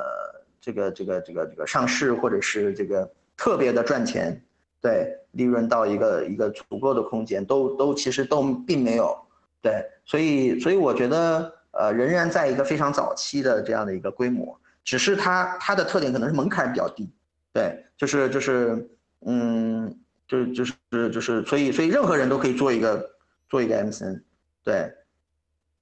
所以所以我觉得还还处于这个阶段，对。那刚才你你你最早的时候提到了这个关于呃中世纪文艺复兴的时候的这个油画的感觉，然后嗯呃听起来这个 MCN 是不是有点像当年的一个一个艺术家的一个 studio？就是，呃，我同意，嗯嗯，就是我我我我这边带一堆徒弟，然后呢，这个呃一开始呢可能是我一个人创作，然后我也有一些经验了，然后我也有一些这个工具了，我就呃招很多这个学徒进来，呃以这种方式去跟他们一起去去做一个这个东西。对我我我我觉得就是说，其实我们本质上还是，呃，就我们做做互联网，嗯，本质上我们还是呃希望能够送水、送电、送工具嘛，对，嗯，所以所以我觉得核心逻辑还是在我们并没有去设边边界，就是我们到底要做啥，对，就是我们其实啥都做啊，我们。呃，我我差点就请呃，就是在招一个心理咨询师来，呃，来来提供心心理咨询服务了。对，就是我我我觉得我们不设边界的去提供我们各种的服务，呃，有运营的，有商有帮他赚钱的，帮他赚流量的，帮他管理自己的事务的，帮他呃各种方面。所以，所以我我其实并不知道。所以这个我觉得可能时代不同是说，比如说呃诗词时代这个。呃，李白、杜甫的时代，可能只有他们两个人出来了，这可能是因为当时的网络效应不够大，是吧？或者是文艺复兴时代，可能有很多画家，其实应该是一个百花齐放的一个阶段，呃，或者这个艺术形式还有很多的人被被埋没了。那我们想做的一件事情，就是那我们的使命也是激发每个人的创作的可能性，对，然后包含我们的愿景是，呃，让。呃，让每呃让让让每个人看看世界，让世界看到每个人，对，所以所以我觉得呃逻逻辑是我们我们还是希望说，呃，能够从很基础的做起，看看到底大家需要啥，对，如果我们找不到一个刚需的话，我们可能也就挂了。但是呃，如果挂了这个事情出发生的话，但是我们仍然服务过这些创作者，呃，我觉得这件事情也是挺有意义的。对，所以所以就是就是我我我们目前是这样的一个心态，对，太谦虚了，太谦虚了。没有，真的真的，我觉得呃，就是我们刚开始创业的时候是说我们一定不会挂，啊，现在我们是，我们是我们是先假设我们，呃，就要挂掉，我们还做不做这件事儿？然后我们会发现，我们如果假设我们一定会挂掉，我们还会做这件事儿，我们就觉得，哎，这个创业好像还是值得的。对，所以我们现在的成就感其实除了。说确实还是一个，呃，就是我觉得很骄傲，就是一个比较正循环，就是不是像原来这个，就是只是靠融资哈，就我们我们不断的我们靠自己，我们也能扩大规模，能够去去发展，嗯，这一方面是这样，我觉得另外一方面是我觉得我们很多的创作者，我们看到他从从零开始，然后遇到困难成长，然后变成了一个更好的自己，呃，然后然后他的内容影响了更多的人。对，所以，我我我觉得可能还是，呃，当然也也有很多可能很很郁闷的，但是我觉得百分之九十九，我觉得是是是这个过程是，呃，相当于我们伴随了两百个很很有意思的人的成长，我觉得这这本身已经是一件很有意思的事情。对，所以我觉得做 M n 我我我我其实也在想说，我们要不要把我们的很多工具啊、逻辑啊，开放给更多的 M n 对，因为因为最近也也有很多 M C N 来来过来找我们嘛，所以我觉得包含比如说王然未来也可以做个 M C N，对我们其实也就是就是我们也不一定非要就做 M C N，我们可以做 M C N 后面的人，对对，然后然后我觉得这也都是我们在思考的东西，所以所以我觉得仍然这件事情非常的早期，我是觉得呃对这件事情感兴趣的人呃都可以进来，不管是做创作者还是做 M C N 还是做视频入口。呃，呃，我我我我觉得是是一件是一个值得值得去做的一个一个方向，嗯，王王然有没有兴趣再创业？有啊，我们经常在找这个能做点什么，对，对，大概是这种感受。嗯，既然你都说到说这个 MCN 背后的人，你觉得就如果说对一个 MCN 公司来说，它有哪些需要的服务吗？或者是因为其实你们也做了一些工具，对。你觉得现在整个，如果我们把它看作一个产业链来看，你觉得哪一块儿可能还是需要？我我我觉得，我觉得其实我们现在去理解 MCN 本身，可以大部分按照创作者的需求理解了。因为因为它其实本质上它可能就是说，我们去看现在市面上可能百分之五十以上的 MCN 的操作，还是说我做个号，然后我请演员、请编剧，对吧？我我我我去做这样的一个延展，嗯，所以所以我觉得我们自己去看 MCN 的时候去和去我们自己去看，包含其实我们已经在这个事情上。做了一些尝试，就是我们其实已经在服务很多的，呃，经纪公司，就是演艺的经纪公司，有很多的明星，呃，他其实是在用我们的工具平台，然后通过他的经纪人加他自己来去，来去使用，对，所以所以他要进驻抖音，他需要这样的一个东西，所以所以我我是觉得仍然，呃，就是说他他有很多从数据啊，从。呃，内容啊，从工具啊，从连接各个方面，我觉得其实都还是蛮需要的。对对，所以所以我觉得基本上理解创作者就好了。创作者需要的就是 M 三公司需要的。对，嗯，对。所以你们也做这么长时间 M 三了，你觉得，呃，一个人他能不能火，或者他怎么可以火，你们是有多大的把握呢？呃，或者说？对我我我我我觉得可能百分之七十，呃，他还是运气，啊，对，呃，就是你你首先要有这个假设啊，但是剩下的百分之三十，呃，必必须是百分之二十九或者二十八或者二十九点五，嗯，对，这这是很残酷的，就是说，呃，就跟一个足球运动员，就我们包含我们在做新的产品，我们对一个创作者评估，就是，呃，会通过各个维度。然后你会发现，他会他会他会具备很多呃特质，比如说他会有一个，呃，他会他会有一个特点，这个特点是通常是难以复制的，就是他不在这儿火，也会曾经火过。就我包含我们很很多曾火的人，其实他曾经火过，他可能在在小学的时候班上就火，对，就是就是他就是。他其实这个逻辑就是他一定会再发生，对，所以所以他不能，他他他必须是一个具备有一件他特别擅长，并且这件事情并不是在他生命中第一次发生，说他很擅长，啊，只是遇到抖音之后把这个事情 scale 化，然后你你还会发现他们在各个各个形式上的勤奋，啊，就这种勤奋程度不是一致的，就是如果我们去看，比如说啊，比如说技术。程序员的勤奋其实是差不多的，对吧？你你会看到程序员的勤奋的逻辑和他的这种整个，呃，聪明和勤奋的逻辑是这样差不多。但创作者他是五花八门的，就有有很多创作者他，他他他他一直在想，一直在想，但他就不做，他就拖延，他拖延症非常严重，但是他质量就是好。特别像漫画家的感觉是吧？对，有一点，有一点。然后有一些人特别狂躁。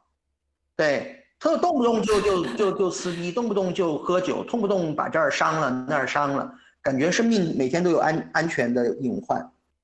对，那有一些人就特别特别安静的能，然后就消失，找不到人。对我们飞书上找不到人，佳琪也找不到人，那你就会发现这群人他其实，呃，不同形式的性格，但是我我我我我我更更更多的和我们团队讲，或者说服我自己的，我觉得都是一种勤奋。啊，主动的或者被动的，啊，他在基于这件事情上，他在过这个门槛，所以，所以你会发现，就是他其实是这些因素可能组成了那百分之三十，对，然后有很多很多分数达到百分之二十九、达到三十的人，在那个线上，你如果能做到三十一，你可能概率就更大，但你可能做到三十五了，你还是没有火，那你可能不能不能放弃。对，然后 但是 Rachel 大概是个多少分 啊？我的二十五吧。啊，Rachel 在我心目中分数可高了，我觉得这个有主观因素，所以不能代入在这个，不能代入在工作中。这个，对对对。哎，不过我的确有这种感觉，就是我刚开始开拍抖音的时候，我觉得别人怎么拍的都比我好。然后到现在呢，我会觉得为什么别人拍成这样也能火？太不谦虚了。然后，然后你你就会进一步就去发现，你又会慢慢去找回说为什么他这个火了的原因。对，就是，嗯，就是，哎，我其实我还特别想问一个，就是 vlog，对我知道屈原他们他们在选这个内容形式方面，其实选的是 vlog。是的。嗯，现大家用抖音可能知道，抖音上有很多唱歌跳舞的，还有很多比如搞笑视频啊，或者是就是对配个嘴型啊，对吧？我不知道这些这些可能也有专有名词吧，但我不知道他们叫什么。但是还有一类呢，就是 vlog，可能就是最麻烦的一种视频吧，就是他真的得通过视频去讲一个故事。是的。对，然后因为呃，其实他们拍 vlog 嘛，还有我现在已经转型做 vlog 了，我就好痛苦。对对，但你你做 vlog，你个问题就是你特别费劲的写文案，然后去剪辑、去配音，然后然后你就看人家其他人可能对吧，就是拍一个宝宝的什么特别胖的一个脚，然后就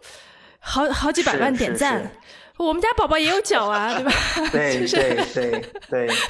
你就心里不平衡，你知道吗？是是，我。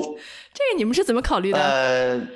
就是我，因为我们我们经历了过各个阶段啊，可能有一些想做的 品类，然后我们自己没做好，所以就不做了。就就我们当然希望把每一个品类做好，但是我觉得 vlog 是是最最最特别的，因为包含我们可能是抖音最早开始做 vlog，因为我们跟呃包含我两个合伙人其实都都是曾经抖音早期的运营团队嘛。啊，包括我们团队有很多来自抖音的同，呃，就是最早对接我的人，对，都都都都 都被你挖来了，加入加入了我们，对，那就是，嗯，那那我觉得当时我们看到他的第一眼，我自己的感觉就是，我觉得很，呃，这这个内容能走心，能能能触达心灵，能触达脑部，能够对他的知识能够能够有这个能，能进去。啊，他他比如说看宝宝，可能他觉得，比如说一个宝宝的吃播也很火，对吧？也现在有很多宝宝吃播，每个视频都是一个宝宝上来端一个盘子，但是你会觉得那怎样呢？就他记不住这个宝宝，然后这个宝宝也会长大，然后这个视频它就是可能更多的还是在娱乐层面，对它其实并，它它它有意义有有价值肯定是有的，但是我我们会认为说，能够有呃说话。就包含我们觉得现在的 vlog versus 这个 B 站的 vlog 又是一种升级，就我们叫新，我们叫 vlog story，对，就是 B 站的 vlog 其实是一个 BGM，就是我记录我的一天，这是最早的 vlog 嘛，对吧？我把一个很长时频流的东西，我剪到一个一分钟，对吧？但是其实王然你现在在做的是这个 vlog 已经不是传统意义的说记录一天，然后把它搞一个缩微版，你在围绕一个选题 做一个纪录片儿。做一个演艺片儿，做一个教育片儿，你在你在你在做一个类似于像一个电电视专栏一样的一个一个一个一个一个人了，对我，所以所以他已经其实已经就包含为什么当时我看到你实验这个点，就至今我认为实实验还是 OK 的，但是我我也我也可能找不到这个很 match 的这个点怎么切入哈，但是我我是认为可能是就我会。我会觉得可能抖音的分发系统现在还没有那么，那么那么厉害，对，或者说抖音目前还处于一个高速下沉的阶段。当它下沉到底部了，开始往回收，对吧？要去顾及更多用户体验的时候，你会发现，它的分发逻辑可能又会变。所以，所以我觉得能说话这件事儿，是我很感动的，对，是我觉得我想做的。所以当时我我们我们几个人，我们跟抖音是商量，我们说 vlog 一定会火。抖音官方的人都跟我们说一定不会火。就当时去看完播的时候，会发现这些 视频没有人看，太长。但是那个时候我们会发现是他做的不好，他没有把前五秒、前六秒做到一个极致的一个程度。对，所以所以所以所以我们会发现说，能说话，一切就不同。你这个片子能产生的影响对人的价值，它为什么？我我觉得我们反过来想，从用户思维啊，就我们我们传呃我们这个比较擅长的，为什么点一个关注，他就是你粉丝了呢？然后抖音也不是按照粉丝分发的呀，对吧？所以他的粉丝是不是真的是粉丝呢？也不一定。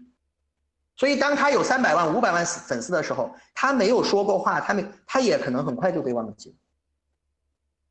但是他可能能记住你，对吧？你可能粉丝量不大，但是我点关注的时候，是因为我我觉得你说了一句金句，对我一生产生了作用。这真的是这样。像办我们有一个 vlog，就是鱼仔，他是做北漂的嘛，他就告诉大家北漂的这个生活，北漂的这个这个这个，就我觉得就是意义呃意义重大呀。对，就是它，它就像一个一个一个一个大家必须的精神消费的一个一个一个品一样，包含你做的很多视频。现在其实有一点往着 know how 去做了嘛，对吧？比如说美国上幼儿园，这个这个这个这个的情况是这样的。其实有一点看看世界的意味道嘛，对吧？就是这有点像原来我们我们就是去去去看电视上这些。所以，所以我我仍然觉得 vlog 呢只会是能说话的一个转折点，就包含我们注意到去也是能说话。所以我觉得，与其说关注 vlog，我们更关注说从不能说话。从音乐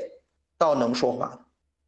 用户能耐下性子，能开始听你说话，那它它的价值就会就会更大很多，嗯，对吧？我们我们去想，比如说，因为我我们应该都看过，对吧？人类简史，对吧？智人在最早的时候，最最大区别于其他动物的就是开始利用了语言的交流，会形成协作去捕猎。去去生存技能，迅速的奠定了人类的这个，这个这个这个这个这个一个一个一个重要的作用。所以我觉得这这会是一个足够兴奋。然后你会去想，能说话的节目，啊，那就太多了，对吧？我们去照搬电视节目，然后再对照现在短视频，你把原来电视节目火过的，然后现在这个短视频还没有的拿来做一遍，我觉得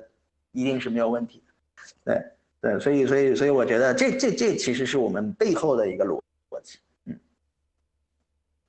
嗯，对。刚才全说那个，就是把所有其他以前曾经做过的，可以挪到视频这边来的。我我一直在想这么一个问题啊，我们前面你一直都在说，我们去看那个电影后边的这个职员表，那里边会发现他其实是有非常多的人，非常专业的。但有没有可能？这个事情同时也会在另外一个极端发生，就是我们现在的短视频什么的，其实有点像当年的 Twitter 啊这些，对吧？就是它其实是一个非常短的一个碎片化的一个一个信息。以前我是限制你用一百个字符，现在呢我是限制你用十几秒去做。那么类似于这样子的这个转化，比如说传统的网站，嗯啊，就每个公司。传统都会做一个网站嘛，基本到现在还有好多公司还会说啊，我一定要给自己做个网站。呃，有没有可能以后像这一类的东西都会变成视频这个载体？就是说每个公司一定要有一个视频，或者一组视频。嗯，我我这个我我真不确定。我我觉得就是说，呃，视频虽然好，但是它的，呃，它的效率，呃，但它它。嗯，它好，它可能不是往着，它可能甚至没有替代图文，对，它其实并不是替代，我觉得它不是替代，它是一种去把这种形式做得更好，然后让你更好获知，更好使用你时间的。所以我我我我我自己是觉得视频不会成为所有视频都视频化。的这样的一个一个体系，但你看，我们前面讨论了一个问题，就是说短视频到底侵占了什么样什么东西的时间？我们最后得到结论是，其实它对于长视频有可能有一点替代作用，但其实没有那么的大。那那些新增的，它的这个我们刚才算几亿人每天一个小时的这个使用时间是从哪来的？当然有很大一部分可能是新增用户。呃，我我我我我其实比较 argue 的是，我觉得视频的效率仍然对于图文和很多东西来说是低的。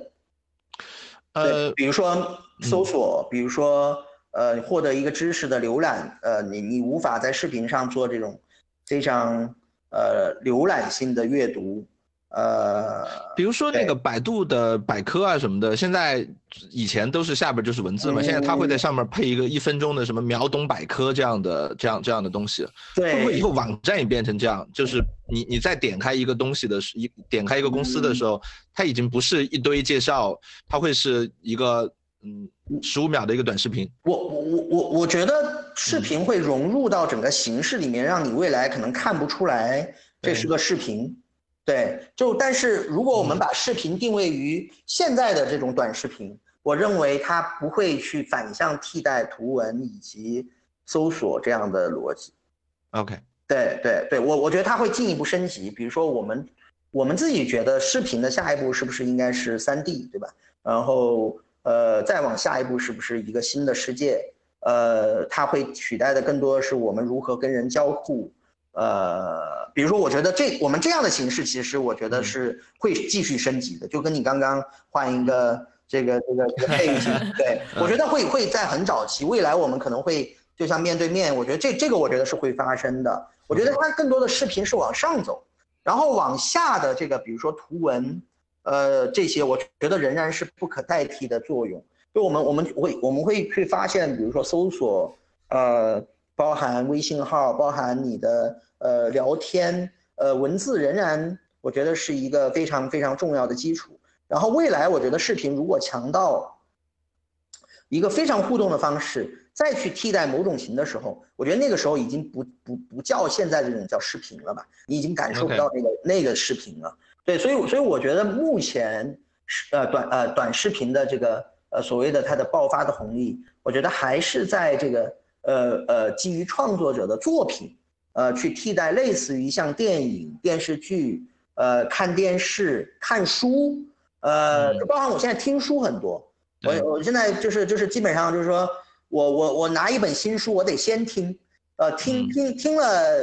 呃，我觉得好看，然后我可能再去看，对，然后，呃，我我我我我我觉得可能会是一种，呃，一一一一种对这种媒体介质的东西的一种升级。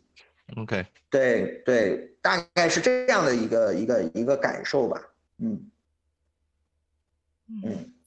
哎，我们说回到 MCN 的这个生意上面来哈，好，就是呃，从传统的，比如说你刚刚也说，你签一个人的时候，他可能只有几千粉丝，对吧？然后可能会到几百万甚至上千万，那么。怎么能够持续这种合作关系呢？就比如说，会不会翅膀硬了，对吧？一千万粉丝，然后就走了。我我我我觉得这是一个很难的事情，因为，因为它是一个人性嘛。对，而且我我插一下，就是中国的这个 MCN 整个行业，它的分成比例其实是 MCN 拿大头的，对吧？这也可能是主播出走的那那倒没有吧？就是我觉得，就是就是就是，我觉得这个基于不同模式不一样，呃，就。基于签约，基于它孵化，那有一些这个号本身就是公司的嘛，就像我们最早做这个事情，其实我们最早的号是就是我自己注册的一个号，对，就是就是就是这个，我觉得基于模式相关。如果你只是一个演员，当然就是就是就是那那公司是拿大头嘛。其实我觉得这个的点不在最开始，最开始大家认为都是 fair 的，对。对吧？就最开始如果能达成合作的时候，都认为是 fair 的，对吧？啊，就是就是就跟比特币这个呃一呃一一千美金的时候，大家觉得哎都是 OK 的，对吧？这个问题其实还是发生在它高速增值，呃，到了一个点的时候，它出现了利益的冲突，对人性其实是有对抗，包含这个中间它其实是人与人的合作，然后它会有很多的这个这个这个这个。呃，因为因为他其实也不去，他是排他的，排他的这个就是有一个围城效应，围城效应他就始终觉得我自己做会更好，或者我签其他公司做会更好，但是他其实需要的服务还是那些，呃，或者说，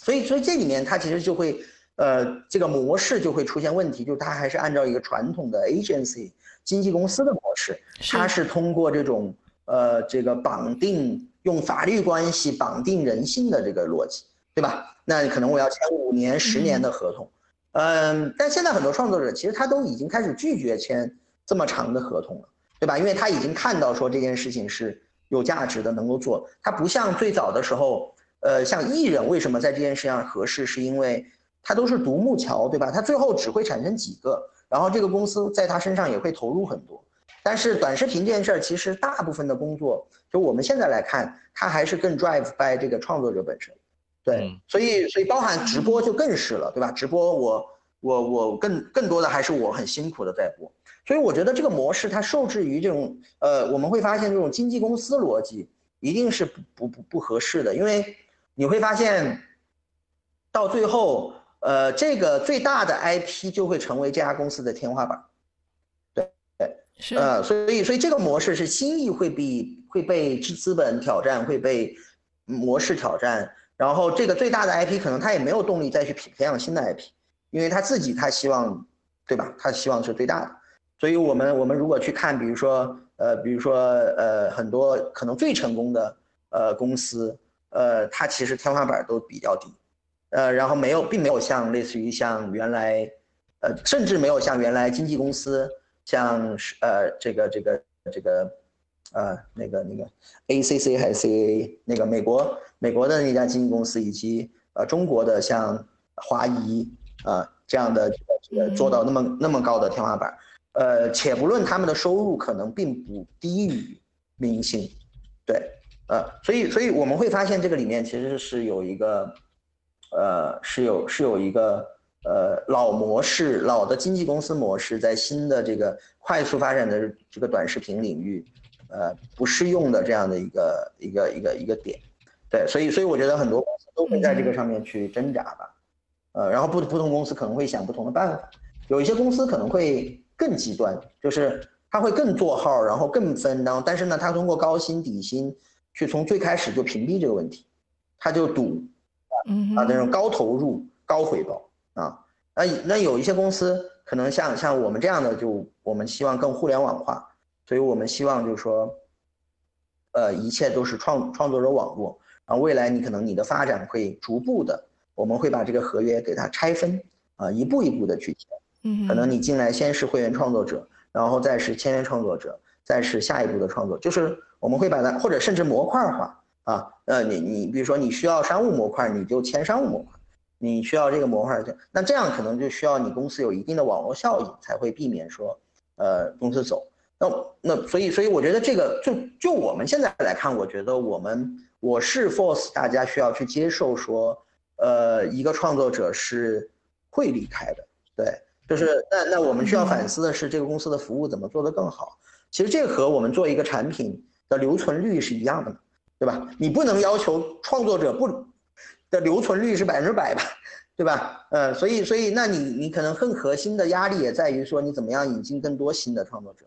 所以，所以我觉得，包含我们能够相对来说吧，就还是在这几年保持了一个非常快速的发展过程，就是因为我们可能在各个阶段，可能包含王然可能对我们的印象就是 vlog，但其实我们在泛娱乐上是很强的，对，就是就是我们抖音的舞蹈类达人，其实基本上都是在我们，呃，在我们公司，对，就是对广告基本上就是过，呃，就是他不会在我们公司之外。呃，我觉得最终可能是怎么样通过一个产品逻辑，或者说一种很巧妙的方式，既呃分布式的能抵抗人性，就是说我要付出承诺，我要付出，呃，我我我要有责任，我要有一定违约，但这些又不是在一个类似于像经济合约这样大框架，然后天价这样的一种，呃 one off 的这样的一个一个一个一个一个一个模式，对，呃，然后我我我觉得也会出来很多。像丘比这样的平台，就是你看丘比，它比较有意思的就是说，它的呃，它跟你这个，它跟你合作之后，这个版权大概七年之后就给归属创作者，所以，但是它投入又很大，所以这它会吸引到一帮最优秀的演员，呃，导演来去跟他一起做。对我觉得，我觉得这也是一个方向，就是说，因为因为我觉得这个行业仍然还没有撬动资本的力量。所以我觉得，嗯，这这可能也是一一个一个一个一个逻辑，对，嗯，所以所以我觉得这个这个其实是在解决中，然后我觉得只是这个模式，连基金公司都都呃，就是都抵抗不了的这种问题，我觉得也会遇到，对，嗯，哎，这样可以跟我们透露一下，比如说一个千万粉丝的抖音达人，他大概比如月收入能有多少？百万粉丝是什么级别？呃，我我觉得现在抖音呢，它确实还处于一个收入不太稳定的阶段，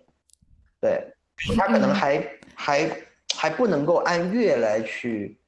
呃，按年吧评估，对对对。但是我觉得按年的话，我觉得应该是，呃，至少是百万人民币级别的，对，就是千万粉丝，对，千万粉丝，对，嗯嗯，那大概多少万粉丝以上，基本上就可以？比如说全职来做了呢？呃，我我们自己其实我们会发现很多的创作者其实并没有到很大的规模才全职做，其实他在一个非常小的时候他就全职做了。然后我们会发现，不全职做的人，其实很大部分时候，因为这个视频这件事儿投入其实还是蛮多的，所以，所以我觉得就是可能在很多人在很早期就开始全职投入在短视频的这个事情。嗯，哎，我们知道就是直播的时候，其实这些主播的生命周期是很短的，对吧？而且，呃。其实他们压力也很大嘛，天天都在自己的房间里面啊，然后其实精神状况也不是特别好。就你刚刚也说你要请咨询师，就是呃，就这种，比如说短视频的创作者，他们大概是一个什么样的状况？他们的生命周期，就比如能火，大概能火多久？当然，这个整个行业还很短，可能还看不出来。但他们平时的生活状态怎么样？我我我我我觉得，如果放在一个更大的时间维度，如果我们去看说，比如说。个人主页时代到论坛时代，到聊天室时代，到微博时代，到微信号时代，其实不同阶段都有火起来的人嘛，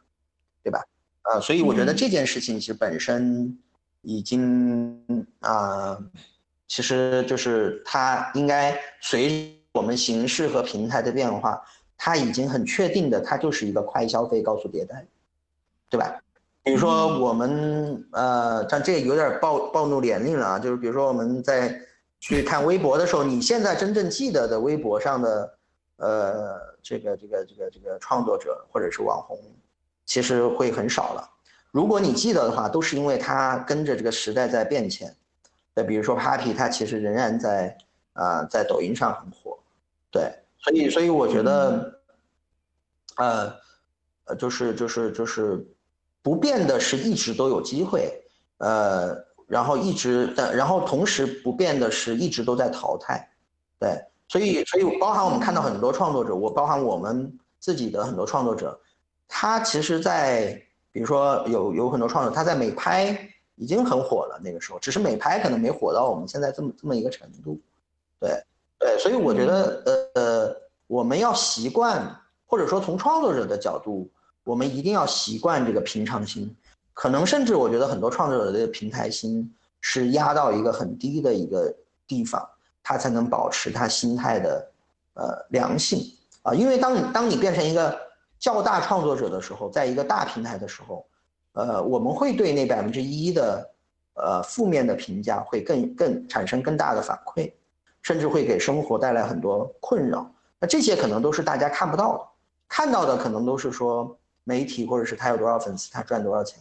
但其实是真正是这些问题会困扰他的成长和发展，所以我们也其实也也也也有共主，嗯，有有很多工具啊，或者是逻辑啊，去保护他们，对吧？就怎么样去去处理这些评论也好，处理这些，怎么样搭建一个更好的氛围，呃，所以所以我觉得，呃，我了解到他们的状态其实是非常非常普通人，然后呃。把这个当成是他们的事业和工作，然后做得好的都非常的谦虚和非常的，就是我们所谓的飘，就是不飘的，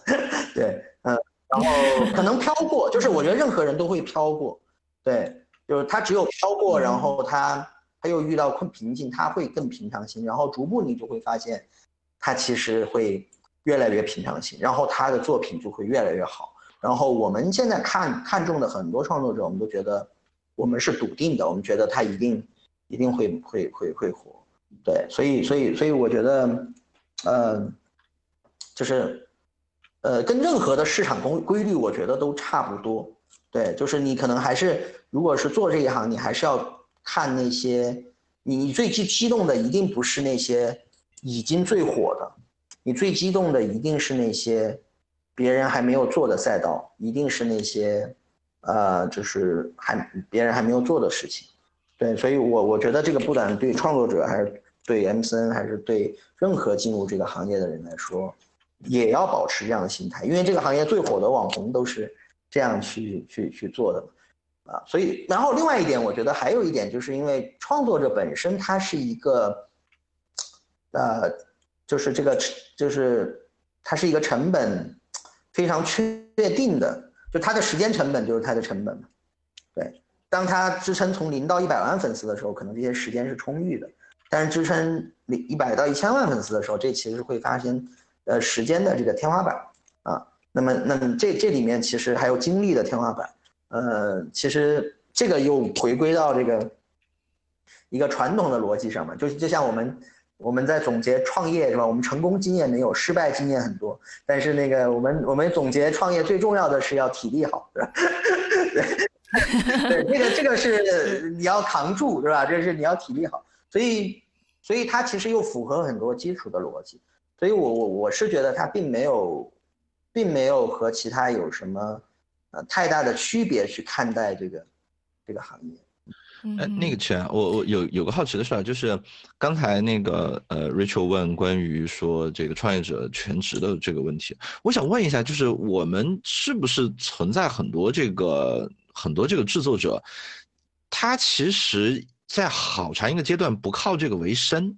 比如说，呃，你说那个在海上钓鱼的，或者是全家开着车房车到处跑的，啊，或者是在呃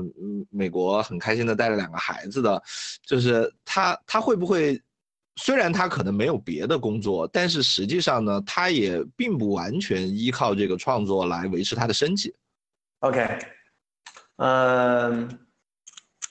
我觉得这个有多个角度啊，就是从从我们的角度，呃。我们是希望，呃，我们解决两个问题嘛，对，就是我们如果我们我们我们解决第一个问题是创作者怎么新的诞生，对。啊，第二个是创作者怎么不死，就是就是 他要继续活着，他要继续创作，对吧？对，就是就是就是，所以我们认为，呃，经济价值或者是有收入这件事情是一件非常非常重要的事情，我们从。就是说，从最初的创作者怎么创造收入，到最大的创作者等怎么能创造更多的收入，我觉得是这个行业未来会赖以生存的一个核心，对吧？就我们希望，如果李白、杜甫什么这些活到现在的话，他应该很有钱，对，嗯，就是就是就就反正这是我从从我们去做这件事情的一个角度。那从创作者的角度呢，我觉得呢这件事情就变得比较复杂了。呃，也不叫复杂吧，我觉得变得比较多元化了。呃，因为我们确实会发现很多的创作者在最开始，他不基于这个为生啊。比如说我们很多年轻的父母妈妈，他其实他在家里生了孩子也没事儿，对他，他就是想拍这个东西，它是一种自我价值实现的一种一种一种载体。呃，然后我们会发现，比如说一些呃很年轻。呃，很有颜值的人，他其实这个是他的一个交友，或者是他的一个呃表达自我的方式，对，所以我觉得从大层次看呢，在创作者的入门阶段，啊，会非常的多元化，大部分的都不是全职的，啊，大部分的或者说大部分都不是以这个为全职工作或者要养活他的，然后因为他处于的这个年龄阶段，呃，他又是大部分人都其实还没有很多收入的。然后我们的年轻一代，正处于一个中国，呃，七零后这个七零后父母这个最富裕的中国的这个，在经济基础积累最富裕的一个阶层吧，对，所以所以我觉得确实很多元化，但是我们仍然认为，他要进入下一个阶段，或者他要坚持做，收入会成为这个行业能不能给他给他带来收入的一个核心。呃，平台能不能为创作者提供收入？广告主能不能给创创作者提供收入？呃，所有的产业链能不能给创作者提供收入，会决定这个盘子。就刚刚王然第一个问题说，哎，你们想有多少人？这是一个很好的问题。呃，抖音可能现在整个它能够产生内容，并且有一定粉丝数，比如说我们一万以上的可能创作者，可能也就是大概几十万，呃，几十万的规模。Verse 说它的呃用户规模是四亿，所以几十万人去满足四亿规模的这样的一个呃内容的需求，其实仍然在一个高度不平衡的阶段。对。然后然后比如说回答说王然为什么你觉得有一些人拍的视频就火了，是因为呃相对来说他可能是比较好的视频，对，但是可一定会有更好的视频，可能现在这个人还没有开始做创作所以我们我们是很看好这个行业，就是说。就我们是有信仰的，我们认为，呃，我们认为中国会进入一个创作者的时代，这些创作者他会成为厨师，厨认呃呃成为设计师。我们不不不是局限说他们就是做短视频的，只是他们短视频可能是他们的一个表现方式。呃，包含呃很多自己我们会发现在中国圈一块地建个房子，我觉得这应该是呃会会未来会多元化，我们会中国会进入一个创作者的时代，短视频会成为这些创作者记录和表现他们自我的一个时代。所以呃，所以我觉得我们认为这个数字会超过百万，啊，对，就是就是如果有这样的一个规模，他们可能都成为了一个创作者的话。那你会发现他们是需要一个足够大的经济体来去支撑的，对，所以，所以我我我觉得收入非常非常的非常的重要。然后，如果你对类比历史的话，那我们会看到说，长视频时代其实主要是靠平台的补贴嘛，对。那我们现在其实已经进入广告的时代了。然后呢，下一步我们现在直播带货其实是一个效果广告的时代。对吧？如果我们按互联网广告的话，它又进入到了一个，它进入到了 Google 时代，是吧？原来还是在新浪新浪这个门户时代，所以我觉得历史不断在重演啊，只是说它的这个它的经济体能不能放在这个上面。然后我们会去看到抖音的，比如说新图一年的现在呃收入可能在几十个亿的规模，对，但是整个抖音的收入现在是超过一千亿的，那么你会发现九百七十亿。九百多亿，百分之九十还是投入在，啊品牌广告上，啊还是投入在品牌广告上。那这里面的价值是什么呢？就是说，呃，你，你，你，你达人广告仍然虽然大家觉得很赚钱了，但仍然是一个很小的 margin。对，很多很多很多品牌主投广告的时候，你们打开抖音一看，一个 Burberry 的广告，一个苹果的广告，然后没有评论，就是。广告主还是会要求说，我不要互动，我不要这个，就是他还是在用老的模式投新的流量的平台，他还会继续优化。所以，所以包含我上周跟一个广告公司聊，我就说你们应该完全过渡，摒弃传统的广告公司那一套，做一家真正基于短视频为生的广告公司。对，对我们自己做了一家，然后，然后，然后，然后，然后就是，就我我我是觉得，就是收入仍然会成为一个，就是这个事情兴趣。或者是这个不够，对，可能只是个入门，对，对，所以我我是期待着未来有更多的全职创作者出现的，嗯，对，大概是这个这个逻辑，嗯，就是我认为就是比如说抖音上的这个厨师网红，他本身应该有非常好的餐厅，就他本身自己应该是一个非常牛逼餐厅的厨师。呃的或者是大厨，他应该是，呃，类似于比如说 Oliver James 这样的，这个在英国的这种全国民的影响力，又有餐厅又出书又这个，啊，我我觉得我们会进入这个。其实，在美国已经会这样了嘛？就美国会有一些，比如说，呃，打篮球的同学，对吧？他可能不是球打得最好的，但是他因为粉丝特别多。在 NBA 选秀的时候，也会去招一些这样的人，因为他会给球队带来实际的经济效益。对，所以我我我是觉得，就是说很有意思的是，我觉得你刚说的，就是是不是全职啊这些，反而成为了我们现在这个行业的一个红利，因为它的门槛低，然后也不需要太大的付出，也不需要非要全职，所以很多很多的人都可以来试一把。你你们有没有试过，比如说就直接去找像张文宏这样的人，就说我要签？因为按你那个逻辑，其实你不一定需要一个，这就是未来的不一定是一个那个，你你需要他在本身的行业，对吧？看起来张红也是比较会讲段子的。对，但这件事情的成本呢，就是说它就是一个基础的逻辑，就是说你去找别人的时候，嗯，对吧？通常就不太好找，啊，对，需要他来找你。对，所以我们其实还是在扩到一定 scale 的时候，就是说，呃。然后别人来找我们，然后说，包含我们的经纪公司这条线，就是很多经纪公司来问我们说抖音怎么做，对，然后我们我们实在是不想回答这个问题，但是呢，我们说，哎，要不然你直接进来，我们把工具开放给你，对，然后他们就很开心，然后用用了觉得很好，然后就包含他们，他们也愿意投钱嘛，所以他们就来充值我们的抖加，然后给他们的艺人，他们又没时间去投，嗯，对，所以所以所以我然后我们又能在一个更大的 scale 去看到抖加的数据，所以就是就是这里面就是说，呃，就是确实有一个这个这个行业红利的步骤，就是你比如说你你在两年前做抖音，你要去请明星，那非常非常难，对吧？但你现在是明星来找抖音说，哎，我怎么要点资源，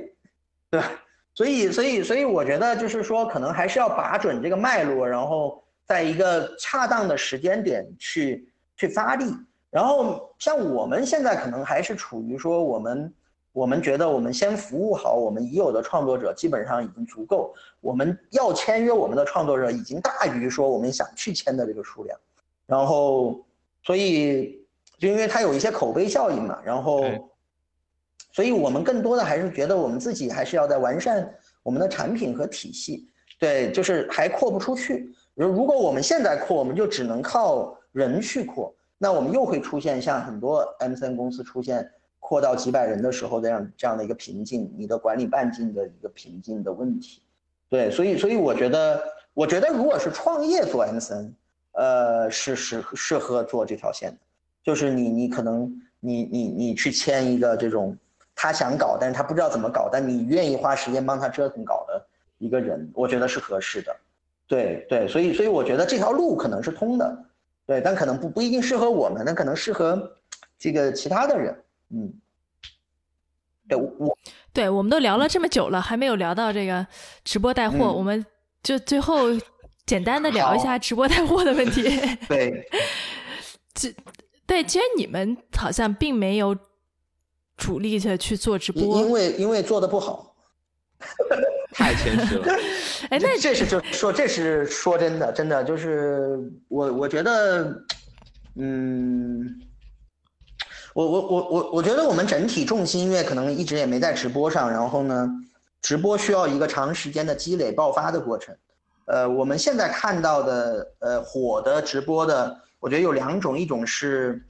呃，他自己有很长时间的积累，呃，然后。呃，就包含我们现在看到的头部直播，比如惠子、惠子啊、兔子牙呀这些，曾经都是在其他的直播平台 number one 的这种选手。呃，所以其实他有一群人一直跟着他，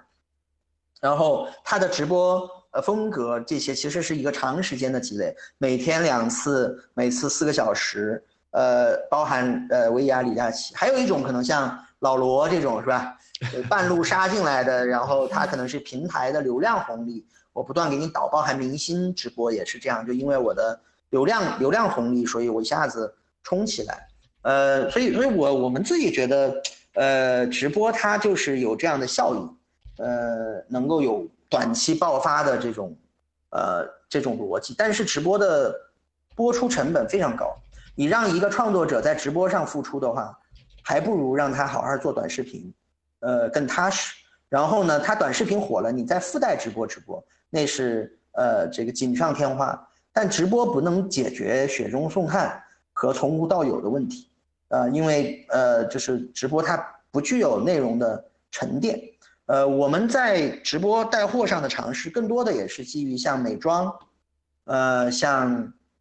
vlog 呃这种它本身视频就有语言，然后我们叫体验式的卖货，就是他家里呃就是。他卖的所有东西都是在家他家里的，然后他他的卖货就是把这个家逛一遍，对，然后然后这个这个效果挺好的，然后美妆类效果也还不错，嗯，但但我也并没有觉得它是一个呃那么现象级的，因为因为我觉得现在大家火是因为看到最头部那个金字塔，呃，直播的金字塔太金字塔，但是我觉得短视频就会好很多，就会黄很多，所以所以我自己觉得直播它是一个呃我。刚刚开始，呃，直的事情，然后它它会越来越火，它的形式越来越好，流量啊、体验各方面会越来越好，嗯，但是它并不会是一个嗯特别容易入门、入入呃进进进进进呃进呃开始开始做的事情，它门槛非常的高，对，所以我我我不建议新做短视频的呃新做这个行业的人做直播，对我反而更建议他们做短视频。对，但短视频呃，但直播和短视频本质上我觉得都不分家，一个是有互动的，呃，一个同步的，一个是异步的，对吧？就我觉得本质上是一样一个东西，然后一个东西能及时互动，一个东西就是没法及时互动。对，所以你们会打算给你们的主播提供直播卖货的一些工具支持吗？我我们直播卖货需要什么工具？我们在做一些小工具，呃，比如说我们连接了很多 CPS 的平台，然后呃，这个这个这个让他聚合在他直播过程中能够呃能够看到啊，那个想到了最开始你十年前的做的 PPT 的那个项目，也是干了差不多的事情。对，然后，嗯，然后就会会会在做一些这种尝试，但是我觉得主要的还不是工具层面的，我觉得更多的可能还是在流量和本身的表现力层面，就是直播它的效果好，但是它对这个主播的表现力的要求也很高，对，所以你你你你短视频上你可以通过剪辑，通过画外音，其实这些方式方法它都极低的降低了你把做一个好作品的成本的。overall 实际上是降低的。你认为花了更多时间，是因为你你你你你提高了质量，但是其实是降低了成本。但直播这这件事情上没有捷径，一个人就得很开很很好的去表述，很快的反应。这个其实是没有通过短视频的方式去去做这件事情的。